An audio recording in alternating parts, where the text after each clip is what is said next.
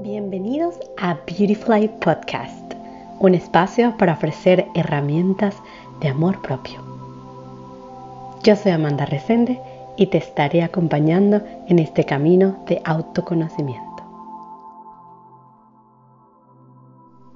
Hola, hola, bienvenida a un nuevo episodio de Beautifly Podcast. Yo soy Amanda Resende y les voy a estar acompañando en este capítulo donde vamos a conversar acerca de los signos del zodiaco. Como ya lo hicimos en el episodio anterior, vamos a sacar una carta del oráculo de los rostros de la diosa para saber qué arquetipo de diosa nos va a estar acompañando en el episodio de hoy. Entonces ahora mismo estoy esparciendo las cartas para entonces buscar a la diosa que nos va a acompañar. Y aquí la tengo. La diosa es Lashmi, el incesante flujo de la abundancia. Esta eh, diosa es de la cultura hindú, eh, y Lashmi es una diosa que a mí me, encanta y tiene que ver con, toda esta parte de la abundancia. La imagen de ella es como si estuviese emergiendo de un lago en una flor floreciendo, preciosa. Así que gracias Lashmi por estar aquí y recordarnos lo abundante que es la vida y que somos todos nosotros desde nacimiento. Así que vamos a comenzar con la presencia de Lashmi y con la de ustedes a conversar acerca de los signos. Como ya les he explicado antes, esta es mi visión de la astrología femenina, que fue la herramienta que aprendí, una de las herramientas que además quiero entregarles de autoconocimiento y que lleva al final al amor propio, que es el tema principal de este podcast. Yo desde pequeña tenía una afición con la astrología, de hecho recuerdo que eh, mi tía era muy estudiaba la astrología, le gustaba mucho y tenía muchos libros. Y mi mamá también tenía un libro de astrología eh, bastante grande, de esas enciclopedias de antes que eran súper gigantes. Y me acuerdo que como alrededor de los 9 o 10 años yo empecé a interesarme por leer este tipo de libros y preguntarle a mi tía sobre las cosas de los signos. Comencé a leer los horóscopos en las revistas y atar cabos decía, ah, bueno, mi papá es cáncer, mi mamá es libra, y comenzaba como que a leer los horóscopos de ellos y les decía, y poco a poco me fui aprendiendo las fechas de cada signo, y fue muy cómico porque en el colegio, mis amigos, y creo que si alguno de ellos me escucha, puede certificar abajo en los comentarios lo que estoy diciendo. Yo me la pasaba preguntándole a todo el mundo su signo o su fecha de nacimiento para sacarle el signo. Y en algún momento aprendí tanto y tanto de cada uno que ellos me preguntaban, ¿y cómo es Pisces? ¿Y cómo es Aries? ¿Y cómo es Leo? Y a mí me encantaba hablar de eso, así que desde pequeña fue una gran pasión, una manera para mí entender la vida, para entender las personalidades de las personas que estaban alrededor mío. Y bueno, me permitía también generarme un juicio, que esa era la parte quizás no tan, no tan buena del asunto, y es que en aquel momento pensaba que pues con el signo solar ya podía descifrar a una persona. Y, y nada, sabes, como que me prejuiciaba un poco hacia esa persona, así que, pero ya entendí obviamente que esto es mucho más complejo que simplemente el signo solar y que involucra otros aspectos dentro de la carta astral de cada persona. Por eso es que cada individuo es único en el mundo y tiene su carta astral única hasta los gemelos que nacen casi que al mismo tiempo, tienen cualidades y características diferentes y viven su carta astral y las herramientas que le da su carta astral eh, de manera distinta. Así que vamos a comenzar por el primer signo del zodiaco. Vamos a recordar que son 12 y que esto es una rueda. Imagínense la rueda alrededor del cielo. Cada uno de estos signos está posicionado en cada una de los espacios que dividen esta rueda. Son dos espacios en total. Cada uno tiene una constelación en el cielo. Y entonces así nos vamos a poder imaginar cómo nuestros ancestros veían hacia el cielo y podían descifrar según la constelación eh, qué planeta estaba en qué constelación y cómo se movían hacia otra y entonces empezaban a conversar sobre las diferentes posiciones de los planetas en las eh, constelaciones. Y entonces empezar con Aries es siempre un buen inicio porque no en vano Aries es el primer arquetipo de la rueda zodiacal y es que Aries es el fuego que enciende la rueda zodiacal. Hagan de cuenta que estamos a punto de montarnos en un tren y Aries es esa primera llamita que uno al pasar en la llave o encender el motor, arranca el tren. Entonces Aries es esa energía maravillosa de los inicios. Eh, además cae en primavera en el hemisferio norte, siempre es una época de florecimiento. Inicia los solsticios de, eh, eh, perdón, los equinoccios de otoño en el sur y de primavera en el norte, así es que Aries es un signo muy especial, es un signo cardinal y después más adelante quizás comentemos lo que significa eh, las cualidades de cada signo. Es un signo de fuego, si adivinaron, del elemento fuego, eh, y maneja la frase del yo soy. Aries es maravilloso porque Aries empieza con el trabajo desde el yo. Y la visión que tengo de la astrología cuando comenzamos a caminar a través de cada uno de los signos es que Aries empieza desde el ser. Y se van a dar cuenta que de hecho los primeros seis signos del zodiaco van a hablar del individuo y van a hacer como un énfasis en lo individual y a partir, a partir del sexto signo, ya cuando entramos a Libra, empezamos a ver lo colectivo. Y de hecho, Libra es el signo opuesto a Aries y es el signo que nos empieza a invitar a ver la vida desde el punto de vista del otro. Y ya vamos a hablar de Libra, pero primero enfocarnos en Aries y en que Aries nos llama al yo soy. Y esa es su frase.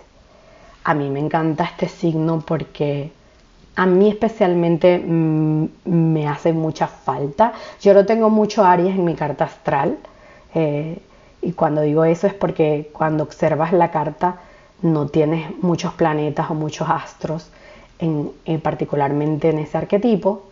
Y siempre cuando no tienes muchos planetas o astros es un indicativo de que tienes que trabajar esa energía. Eh, igualmente se da con los elementos. Si tu carta astral revela que estás un poco necesitando fuego o aire, entonces te, tienes que compensar eh, un poco integrando estos elementos a tu vida. O yo de vez en cuando emprendo, mi velita, medito con el fuego porque sé que es un elemento que me hace falta en mi carta astral. Por eso es tan importante conocerla, la carta astral, analizarla, eh, entenderla. Bueno, Pasamos entonces a Tauro, que es justamente el signo que nos está alumbrando desde el sol en este momento. Al momento de grabar este podcast estamos en mayo 11 del 2022 y nos compete el signo de Tauro. Entonces Tauro, si Aries es el yo soy y nos invita entonces a trabajar la parte, digamos, de mental. De hecho, Aries rige todo lo que es la cabeza.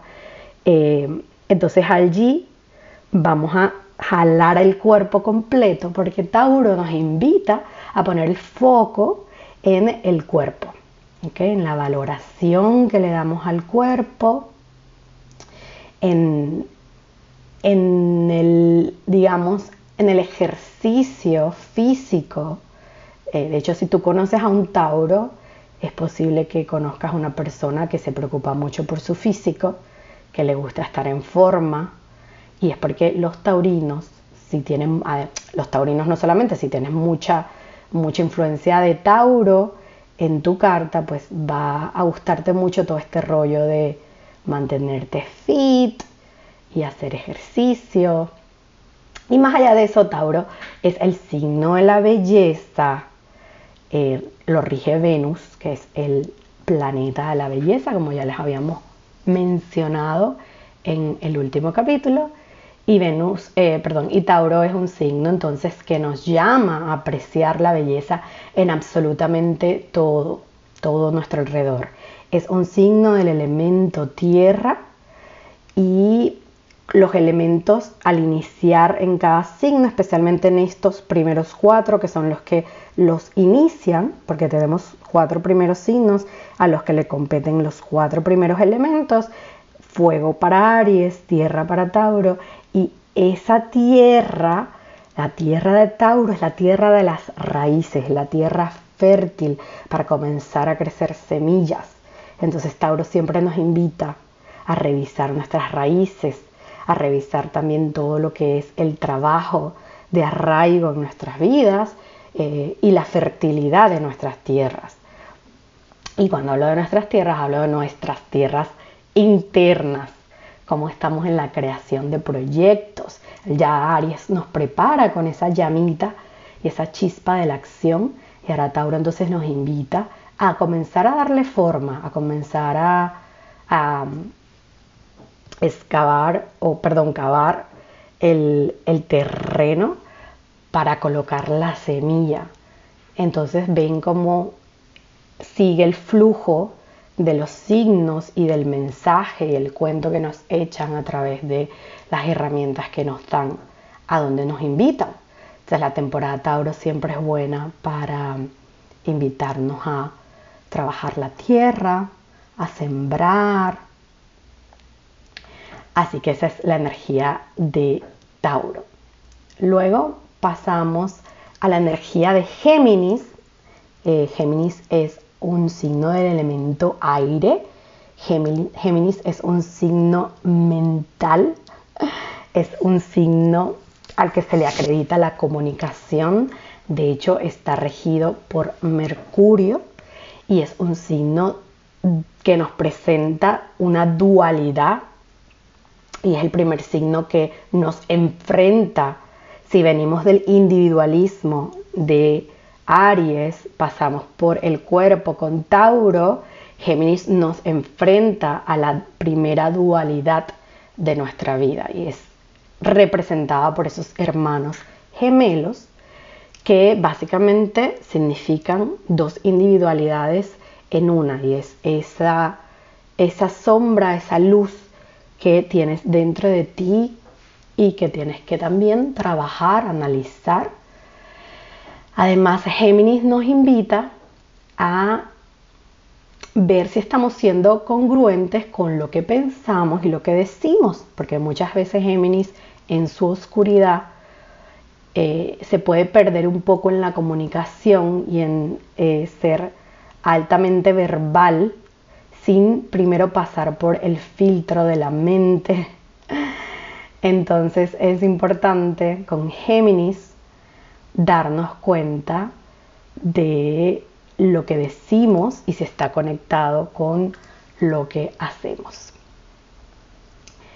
Entonces ese es Géminis, elemento aire, como ya les decía. Y ahora entonces pasamos a cáncer, cuarto signo del zodiaco, cáncer. La frase de cáncer es yo siento. Entonces ya cáncer nos lleva de la mente al sentir y nos empieza a enfrentar con las emociones de nosotros mismos. Cáncer es ese primer lugar donde nosotros nos maternamos, es el signo de la madre, es el signo también de la familia y ahí también nos invita a vernos como individuos dentro de nuestra familia. Ven cómo vamos saliendo del caparazón. Primero abrimos el caparazón con Aries, luego sacamos el cuerpecito con Tauro, después con Géminis nos vemos en ese espacio que de pronto nos enfrentamos con confusiones o dualidades y luego entonces cáncer nos retoma en el ámbito familiar y nos dice, pues pollito, tienes una familia aquí que te apoya. Entonces es ese vernos eh, a nivel familiar y también de cómo nos nutrimos, cómo nos maternamos. Eh, cáncer es un signo de elemento agua Y cáncer nos pide con este elemento poner foco en, las emociones. En las emociones, em, en la nutrición, representa esas primeras aguas de la madre, esas aguas donde estamos en el vientre de nuestras madres nadando, flotando antes de nacer. Y es una energía constructora.